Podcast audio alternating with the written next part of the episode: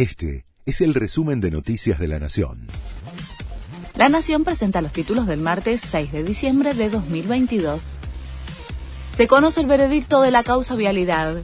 Después de tres años y medio de audiencias, se leerá la sentencia en el juicio histórico por corrupción contra un vicepresidente en ejercicio. Los fiscales acusaron a Cristina Kirchner de haber dirigido una asociación ilícita que defraudó al Estado y pidieron 12 años de prisión. El veredicto se conocerá después de las 5 de la tarde. Alberto Fernández denunciará penalmente a funcionarios judiciales que viajaron con empresarios al sur. El presidente, en cadena nacional, pidió que se investigue un viaje a la mansión de Joe Lewis frente al lago escondido, que compartieron cuatro jueces, un fiscal, un funcionario de Rodríguez Larreta y empresarios de medios. Lastima la democracia ver la promiscuidad antirrepublicana con la que se mueven algunos empresarios, jueces, fiscales y funcionarios, dijo el mandatario. Piqueteros vuelven a la calle y amenazan con un acampe.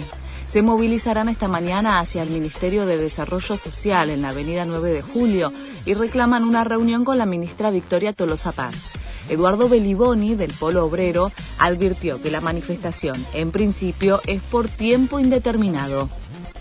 Alberto Fernández asume la presidencia del Mercosur.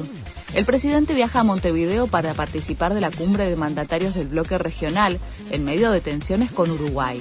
El canciller Santiago Cafiero advirtió ayer sobre actitudes unilaterales que podrían desembocar en una ruptura. Se definen los últimos dos lugares a cuartos de final del Mundial de Qatar. Desde las 12, Marruecos juega con España por un lugar en la siguiente fase, mientras que a las 16, Portugal se enfrenta con Suiza.